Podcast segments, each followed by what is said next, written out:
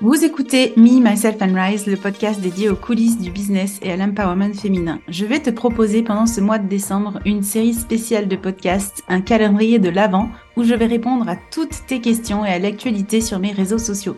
Cours, cash et direct, prépare-toi à recevoir des pépites dans tes oreilles. Je te souhaite une bonne écoute. Bonjour à tous et à toutes, je suis ravie de vous retrouver dans l'épisode du podcast du jour, du calendrier de l'Avent. Euh, comme vous le savez, je réponds chaque jour à une nouvelle question d'un ou d'une abonnée sur Instagram. Et aujourd'hui, c'est la question de les couleurs de l'or sur Instagram. Sa question, comment gérer l'algorithme Insta pour être plus reconnu? Ok, eh ben bon chance, j'ai envie de dire bon chance à moi pour cette réponse. Effectivement, en fait, c'est une réponse qui est tellement vaste et tellement, euh, il y a tellement de facteurs qui vont entrer en jeu pour faire en sorte de faire évoluer ton algorithme euh, pour avoir plus de visibilité que je vais essayer vraiment de, te donner les principaux éléments selon moi. Donc, il y a plein de choses dans la gestion, entre guillemets, de l'algorithme. Donc, déjà, première chose, c'est, c'est on, ne gère pas l'algorithme. L'algorithme, c'est un robot, c'est un petit robot, c'est des calculs qui vont voir comment ton contenu performe sur une petite partie d'une population. Donc, en l'occurrence, c'est plutôt à ton audience d'abord qu'on va présenter ton contenu, ton audience actuelle. Et puis, s'il y a beaucoup d'interactions, s'il y a du mouvement euh, par rapport à ce que tu as proposé, si d'un seul coup les gens commencent à partager, liker, enregistrer, euh, commenter, etc. Donc, il, il, se passe des choses sur ton contenu. Bah, du coup, l'algorithme va aller exposer de manière automatique ton contenu à plus de gens pour le faire voir de plus en plus. Et donc, ce qui veut dire que ces premières minutes euh, où tu vas poster quelque chose compte aujourd'hui.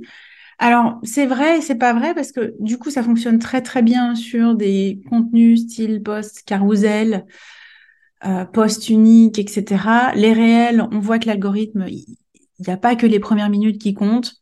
Euh, un réel qui n'a pas très bien performé dans ses premières minutes peut d'un seul coup cartonner euh, des semaines plus tard. Donc ça, voilà, il y a toujours un petit peu un point d'interrogation. Et puis un très bon contenu qui aura performé, même si c'est un carousel ou un post unique, qui aura performé dans les premières heures et qui est juste incroyable et qui est énormément partagé, commenté, liké, ben, il peut performer encore des semaines plus tard. Ça, j'ai pu l'observer sur mon propre compte.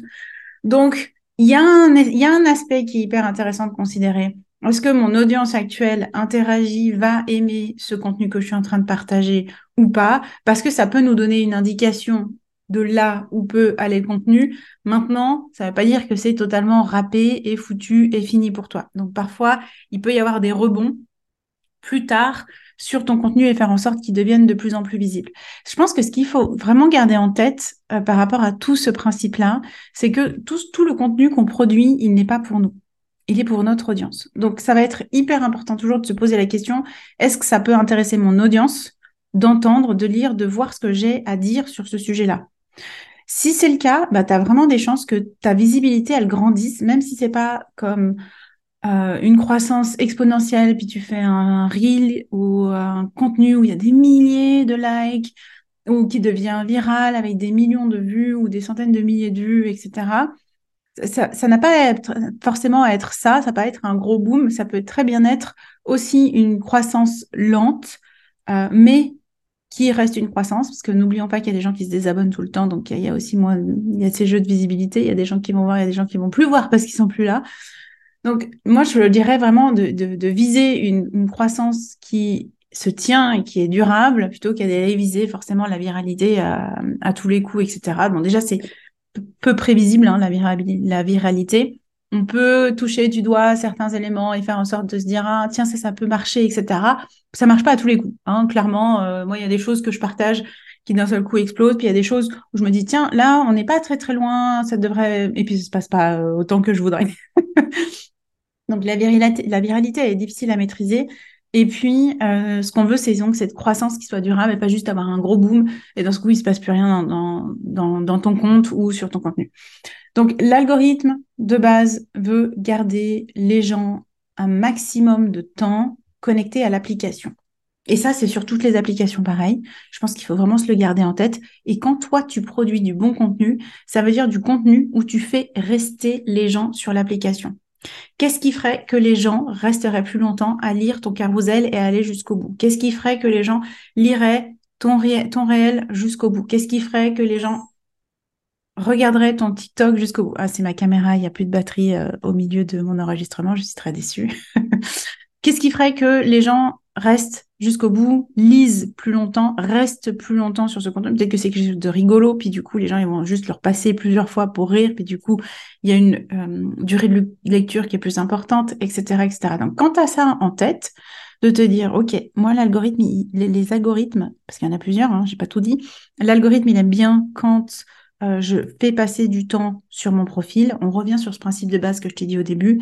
Euh, l'idée, c'est que ton audience accroche avec ce que tu es en train de partager. Donc ça, ça va être hyper important pour influencer effectivement l'algorithme et ta visibilité. Et puis, comme je viens de le dire, il y a plusieurs algorithmes et ils fonctionnent différemment. Oh là là, casse-tête. En plus, c'est pas simple parce qu'il y en a plusieurs. Donc, il y a un algorithme dans les stories, il y a un algorithme dans les MP, il y a un algorithme dans les réels qui est encore différent de l'algorithme du feed normal. Donc, c'est un vrai casse-tête. Après, on n'est pas là pour être des spécialistes euh, de chacun de ces algorithmes ou de vraiment comprendre tout ce qui se passe, etc. Euh, moi, je, dirais, ben, déjà, pour euh, augmenter ta visibilité, essaye d'être présente un petit peu sur les différents formats euh, que Instagram propose. Euh, c'est important, oui, d'être en story parce que ça touche pas les mêmes audiences. Et puis, du coup, Instagram ne pousse pas euh, la visibilité des stories pareil que le feed. Pareil en MP, parce qu'il y a beaucoup d'échanges qui se font en MP. Alors là, moi, j'invente rien. Hein, c'est euh, euh, Adam Mosery qui a mentionné que voilà, les algorithmes de stories et les, les algorithmes de MP étaient presque même plus importants que les algorithmes du feed, parce qu'il se passe beaucoup, beaucoup, beaucoup d'activités dans ces deux endroits-là sur Instagram, et, du coup, ils veulent vraiment le, le, le, valoriser, le mettre en avant. donc, comme je disais, principe de garder son audience le plus longtemps possible sur la plateforme, ça, ça va booster. Donner à son audience ce qu'elle veut, ça, ça va booster. Et pourquoi pas aller explorer aussi les différents algorithmes parce que peut, ça peut aider quelque part ta visibilité globale de ton compte. Et puis après, bien sûr, ben, on va avoir toute une liste de conseils, puis de points d'attention pour faire en sorte que ton contenu il fonctionne bien, etc. Donc à l'époque, c'était vraiment les hashtags qui étaient mis en avant. Aujourd'hui, maintenant, c'est le SEO, donc c'est les mots-clés que tu vas utiliser qui peuvent être retrouvés en faisant une recherche. Bon, moi j'ai envie de te dire, on n'est pas encore du niveau TikTok pour la recherche, parce que TikTok, c'est vraiment, tu cherches quelque chose, tu trouves tout de suite. Sur Instagram, on n'y est pas encore tout à fait, et je pense qu'ils veulent vraiment développer ça pour concurrencer TikTok, donc c'est pour ça qu'ils mettent ça vraiment en avant. On a l'heure de publication qui peut aussi influencer. Il y a tout un tas de listes de choses techniques qui, en théorie, aident à faire en sorte que ton contenu soit plus visible et que ça booste ton algorithme. Oui, c'est vrai, et en même temps, j'ai envie de te dire non, parce que euh, la finalité, on revient au point initial que je te disais, c'est de donner à ton audience des choses qu'elle veut voir, qu'elle a envie de lire, sur laquelle elle a envie de passer du temps, parce que même si tu ne publies pas à la bonne heure, si ton contenu est bon, il va cartonner. Et ça, je l'ai déjà expérimenté.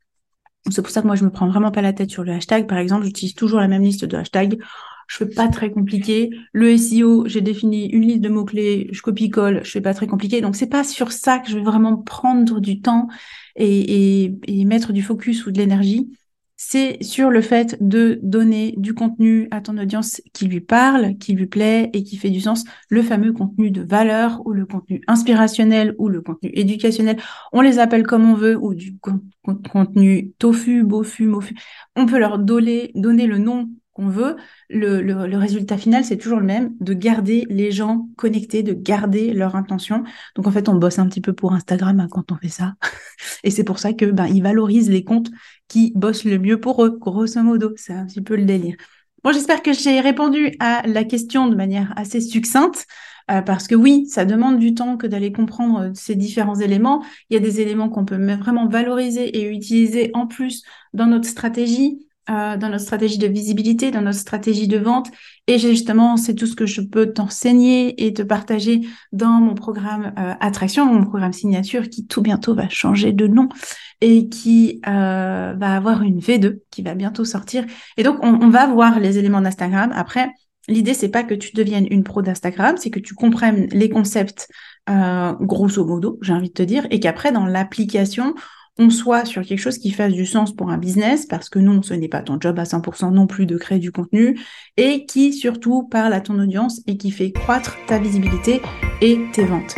Je te retrouve demain pour le prochain épisode du calendrier de l'Avent. Je te souhaite en tout cas une belle fin de journée et je te dis à bientôt. Ciao, ciao.